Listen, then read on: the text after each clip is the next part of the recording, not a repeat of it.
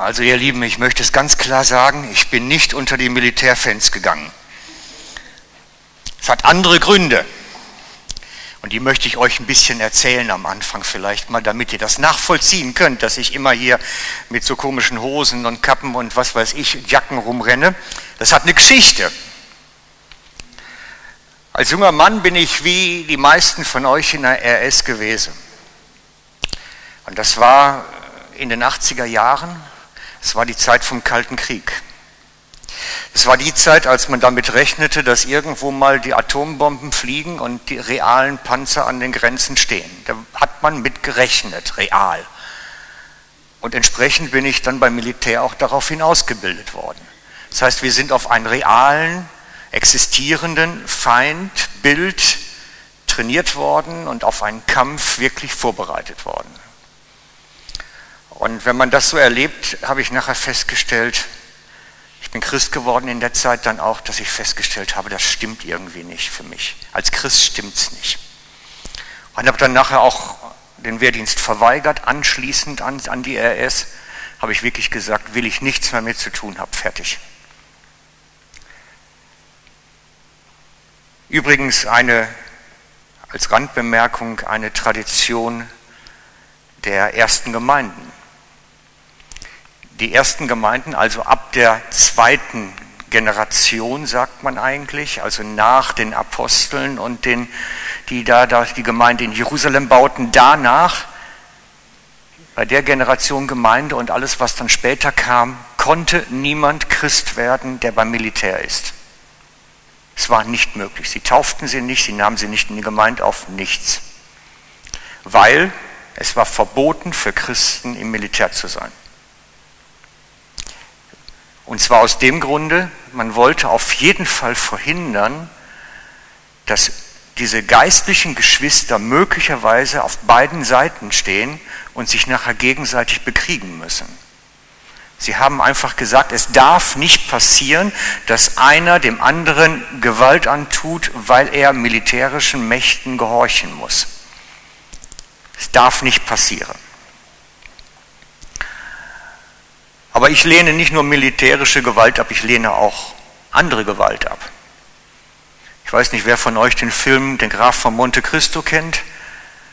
Hat einer mal gesehen vielleicht außer mir? Ja, doch, so ein paar Leute kennen den.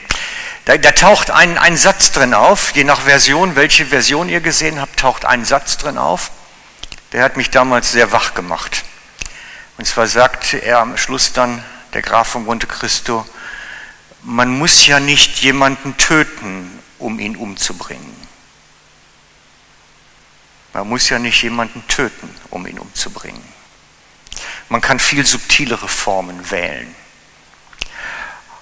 Und darum finde ich auch persönlich intellektuelle, psychische Gewalt, mentale Gewalt, jede Form finde ich falsch, es gehört sich nicht. Ich glaube nicht, dass es richtig ist jemanden in irgendeiner Form Gewalt anzutun. Aber in der vierten Dimension, im unsichtbaren Raum, da wo wir im Moment thematisch unterwegs sind, das, was wir unsichtbar um uns haben, da bin ich Gewalttäter.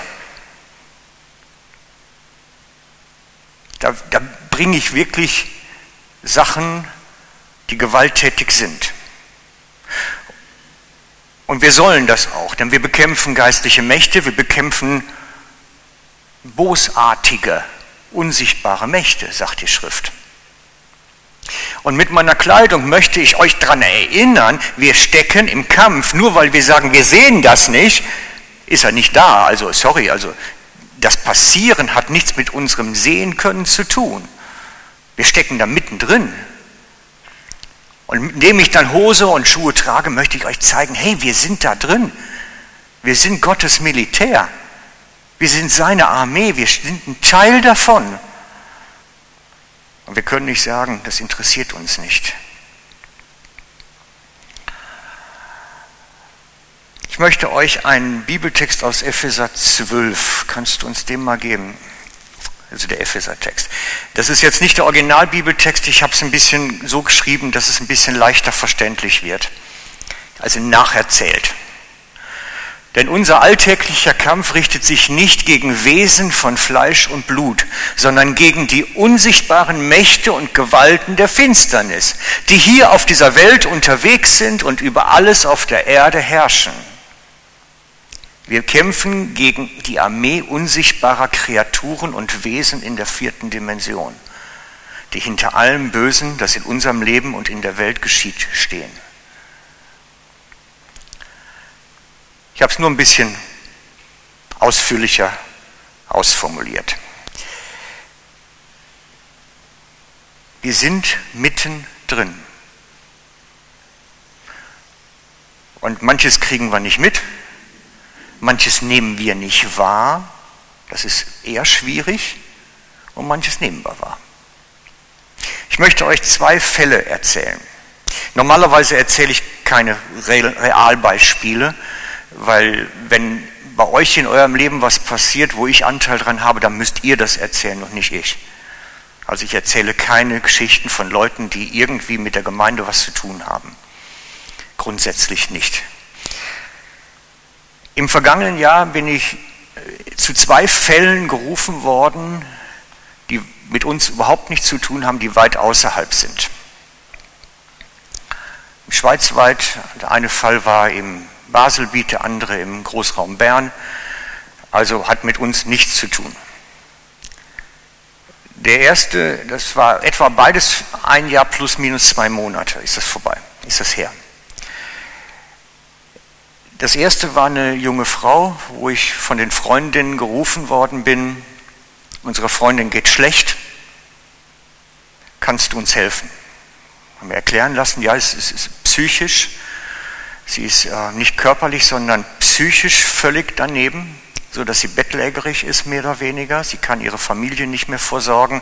Der Mann will sich jetzt scheiden lassen, weil sie schon seit einer ganzen Zeit nicht mehr in der Lage ist, sich um irgendwas zu kümmern.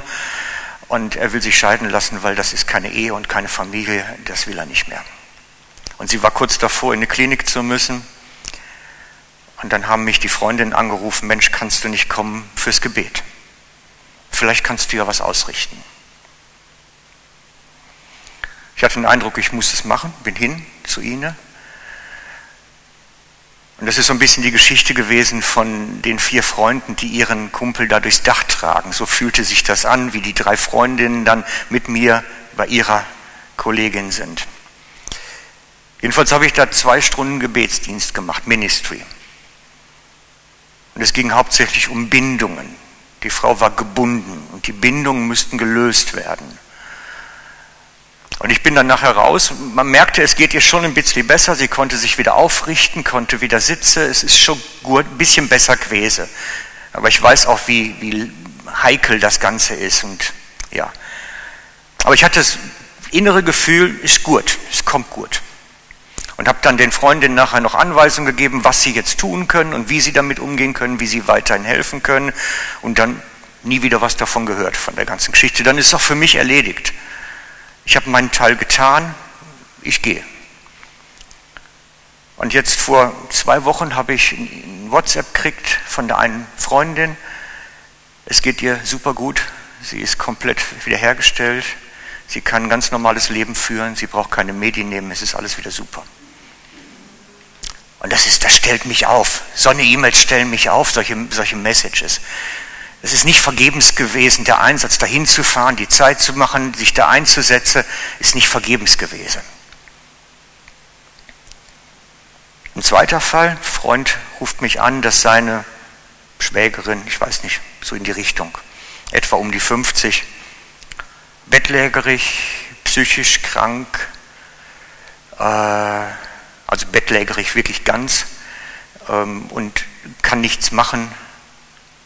Und ich sollte doch auch kommen für einen Gebetsdienst. Etwas, auch fast der gleiche Zeitraum, auch über ein Jahr her. Und als ich bei ihm dann war, stellte sich raus, dass die Frau besetzt ist. Also wirklich dämonisch besetzt, so wie es in der Bibel auch geschildert wird. Und beim Ministry konnte man den Dämon sogar hören durch die Bauchdecke, wie er sich wehrte. Und ich habe es nicht geschafft, ihn auszutreiben. Ich habe es nicht hingekriegt. Und vor vier Wochen habe ich dann Nachricht gekriegt, dass sie sich selbst umgebracht hat, weil der Dämon sie so getrieben hat, dass sie nachher mit dem Leben Schluss gemacht hat. Es hat nicht geklappt. Und wenn man solche Infos dann kriegt, dann fragt man sich ja, hm, was ist es jetzt? Weil Gott möchte schon, dass die Leute von sowas frei werden, grundsätzlich. Es ist überhaupt nicht in Gottes Absicht, dass jemand sowas, unter sowas leiden muss und mit sowas catchen muss und sowas Schweres wirklich tragen muss. Das will Gott nicht. Und wir sind gerufen, da zu agieren. Aber ich habe es nicht hinkriegt. Und dann ist mir eingefallen, es gibt auch eine Bibelstelle dazu, dass es den Jüngern auch schon mal so gegangen ist. Ich bin da kein Einzelfall offensichtlich. Magst du die, das die Markus-Stelle, ne? Markus 9, genau. Einer aber aus der Menge antwortete, Meister, ich habe meinen Sohn hergebracht zu dir, der hat einen sprachlosen Geist. Und wo er ihn erwischt, reißt er ihn zu Boden und er hat Schaum vor dem Mund und knirscht mit den Zähnen und wird starr. Und ich habe mit deinen Jüngern geredet, dass sie ihn austreiben sollen und sie konnten es nicht. Er antwortete ihnen aber und sprach, du ungläubiges Geschlecht, wie lange soll ich bei euch sein? Wie lange soll ich euch ertragen? Bringt ihn her zu mir. Und sie konnten es nicht. Das war der Teil, der mir so ins Auge gefallen ist nachher. Das ist so. Und in manche Sachen muss man lernen und hineinwachsen. Und offensichtlich war ich noch nicht so weit von meinem Vermögen, da jetzt was ausrichten zu können. Denn diese Mächte und Gewalten sind gewaltig. Die können Leben zerstören, völlig.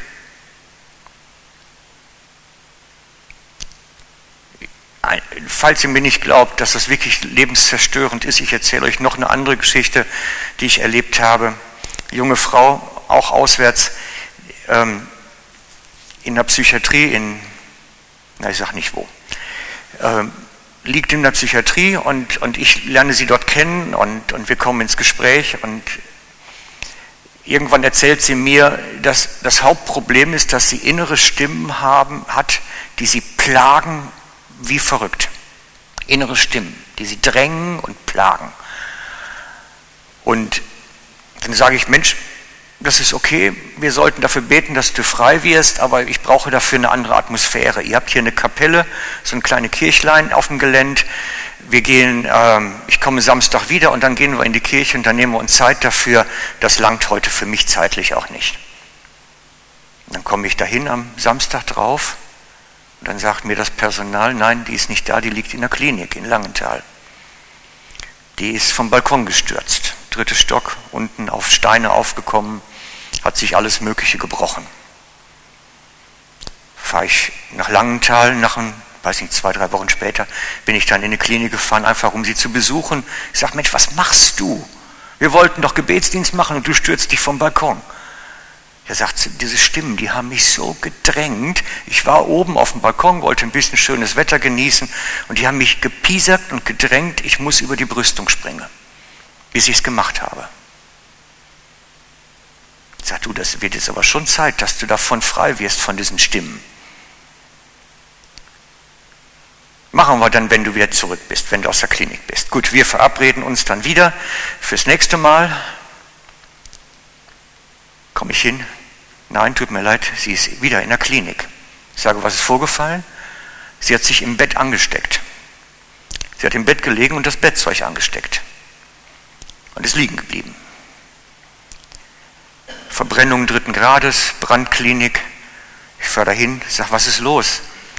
Diese innere Stimmen, die haben mich so getrieben, dass ich das Bettzeug anstecken musste. Ich lag da drin und ich musste mit dem Feuerzeug, ich konnte nicht anders.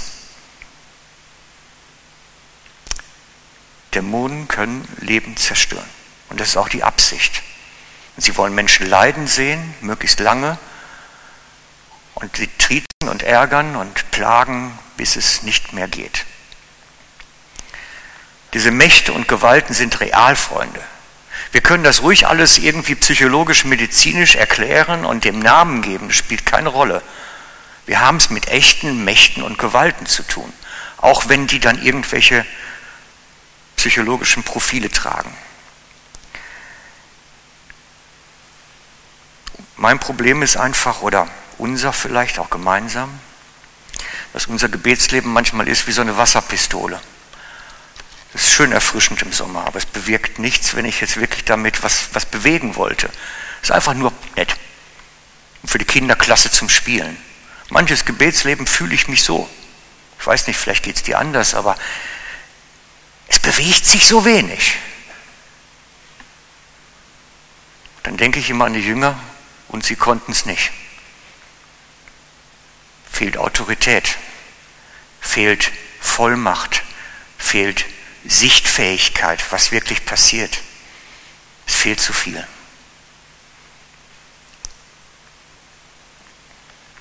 Es gibt in der Bibel noch welche, die es nicht konnten, die es nicht hingekriegt haben. Ihr kennt die Geschichte auch, Apostelgeschichte 1913. Dankeschön. Einige der jüdischen Geisterbeschwörer, stopp, und jetzt halten wir gerade an.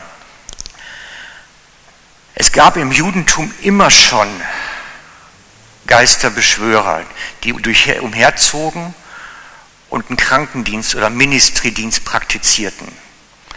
Das ist kein Einzelfall, die gab es die ganze Zeit und das war ein Gewerbe, wie ein, wie ein Reisearzt oder wie man das auch nennen mag. Es war gewerblich. Und sie reisten umher, um Leute frei zu machen, gesund zu machen, zu wirken. Also, einige der jüdischen Geisterbeschwörer, die im Land umherzogen, versuchten den Namen von Jesus, dem Herrn, für ihre Zwecke zu gebrauchen.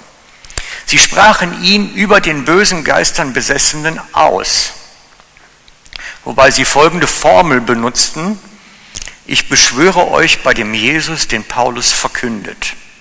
Ist ein bisschen wie eine Zauberformel, ne? So als wenn so, so die Kinder mit ihren Zauberstäbchen Harry Potter spielen und dann sagen, uh, keine Ahnung, wie das dann heißt, ein Zauberspruch. Im Namen Jesus, den Paulus verkündet, beschwören wir dich. Genau, so haben sie es gebraucht wie eine Zauberformel.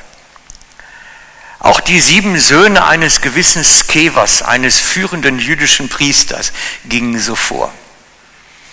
Doch eines Tages gab ihnen der böse Geist, der, von, der in einem Besessenen war, zur Antwort, Jesus kenne ich und wer Paulus ist, weiß ich ebenfalls, aber wer seid ihr? Und der Mensch, der von einem bösen Geist besessen war, stürzte sich auf sie, überwältigte sie alle und schlug sie so zusammen, dass sie blutend und mit zerrissenen Kleidern aus dem Haus flohen.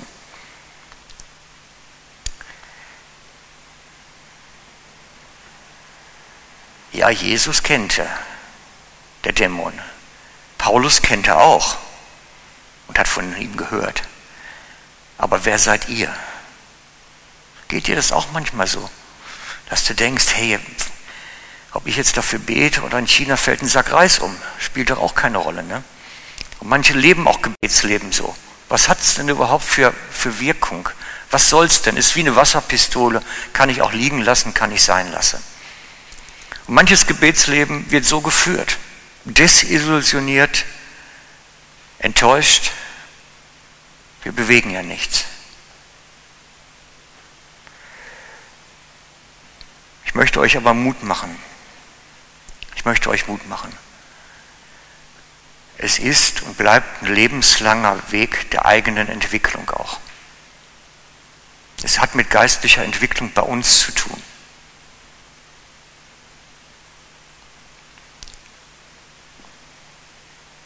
Und mein Vorschlag ist, lernt in der Anleitung des Heiligen Geistes.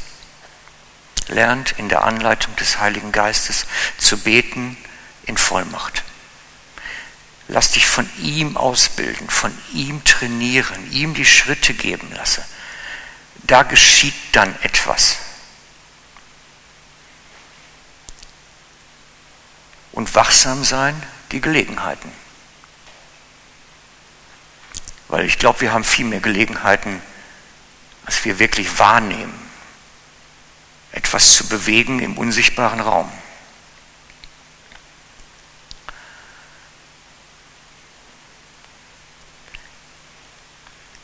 Ich habe mir überlegt, dass wir das Irgendwas fehlt noch. Ich hatte mir noch was überlegt.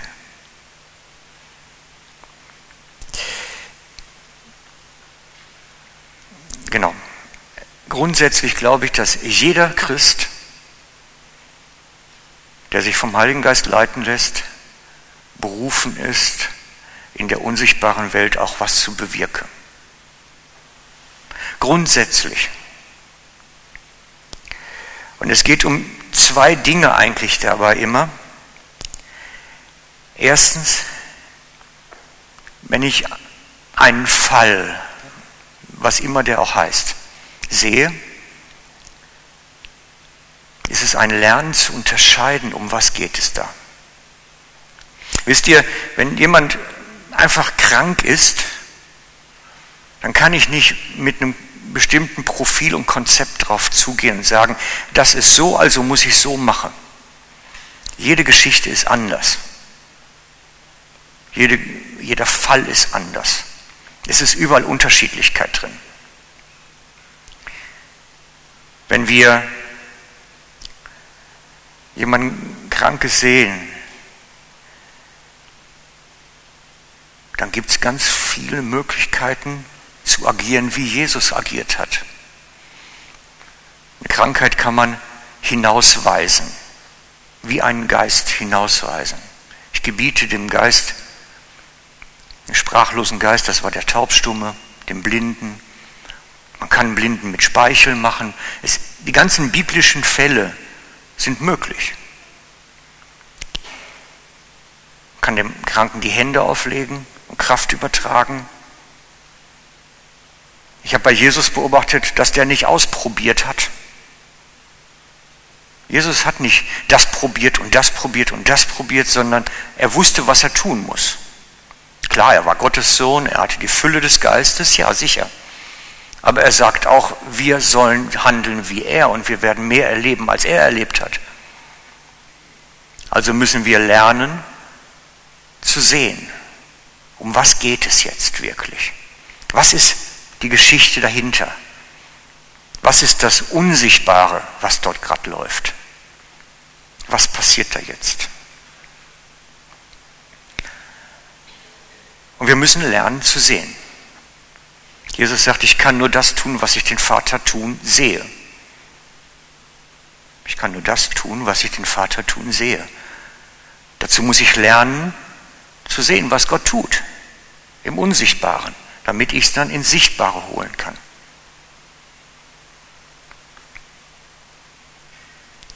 Zweitens, lernen, in Autorität unterwegs zu sein. Autorität gewinnt man durch die Schlachten, die wir feiten, durch die Kriege, die wir führen. Da gewinnen wir Autorität. Und das fängt im Kleinen an und steigert sich dann. Wir gewinnen unsere Fights, unsere kleinen Kriege und wir schaffen uns Autorität in der unsichtbaren Welt dadurch, mit der wir weiter vorwärts gehen können. Wäre doch cool, wenn solche Geister sagen, ja, Jesus klar, Paulus haben wir gehört, aber eine Efi kenne ich auch. Uh, jetzt muss ich abhauen. Wäre doch cool. Nein, ich meine das jetzt ein bisschen lustig, aber darum geht es doch, dass wir auch Autorität haben. Und Autorität gewinnen wir durch gewonnene Schlachten. Und das ist das, wo ich euch versuche mit hineinzunehmen. In dieses Sehen lernen und Autorität gewinne. So, und jetzt, das war nämlich das, was ich vergessen hätte fast. Jetzt kommt die konkrete Anwendung. Ich möchte euch ein Anwendungsbeispiel geben für euer Leben. Etwas, was bei allen wahrscheinlich irgendwo im Umfeld vorkommt. Und zwar Menschen, die in Bindungen sind. Ich möchte über Bindungen reden. Menschen in Bindungen haben wir fast irgendwo im Umfeld immer. Irgendjemanden. Und Bindungen sind vielfältig. Die sieht man. Bindung können sich ausdrücken im Alkoholismus, Pornosucht, alles Mögliche. Also Bindung hat ganz viel mit Sucht zu tun. Alles, was Sucht ist, ist sowieso Bindung erstmal. Es gibt einige Süchte, die sind auch dämonische Besetzung, aber die meisten Bindungen sind, sind Süchte, also Süchte sind Bindungen. Drogensucht hat am Anfang eine Bindung, am Ende einen dämonischen Bezug. Die Leute, die lange in Drogen sind, haben irgendwann die Seele so geöffnet, dass wirklich böse Geister reinkommen. Aber sonst die anderen Sachen meistens sind wirklich Bindungen. Das heißt, dass übernatürliche Mächte wie Ketten um jemanden legen, dass der aus seinem Verhaltensmuster nicht mehr rauskommt. Ähm, Leute, die rauchen, sagen das zum Beispiel manchmal. Ich will ja aufhören und versuche es immer wieder und schaff's nicht. Das ist eine Bindung, ja. Und solche Bindungen haben oft einen ganz übernatürlichen Charakter und müssen gelöst werden. Und wenn wir die Bindungen lösen, kann man das auch nachher sein lassen und es ist wirklich weg dann.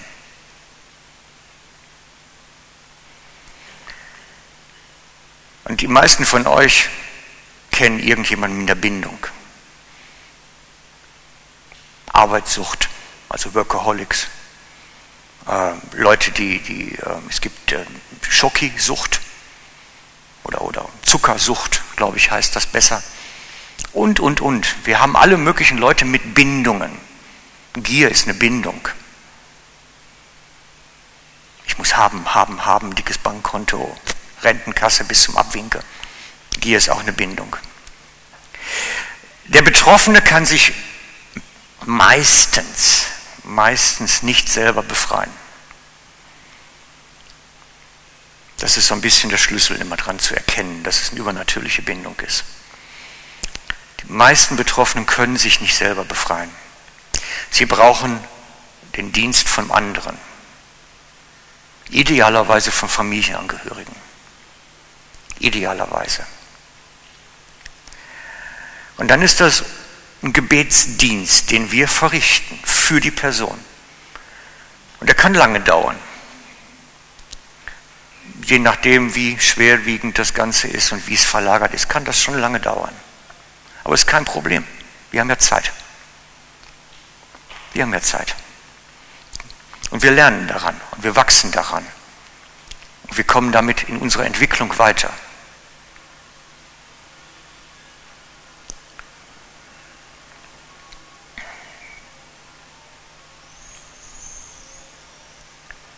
Bei Jesus sind die Dinge nicht immer sofort passiert. Es ist vielleicht neu für eure Ohren, aber es gibt auch eine Bibelstelle, wo geschrieben steht, dass Jesus in Galiläa war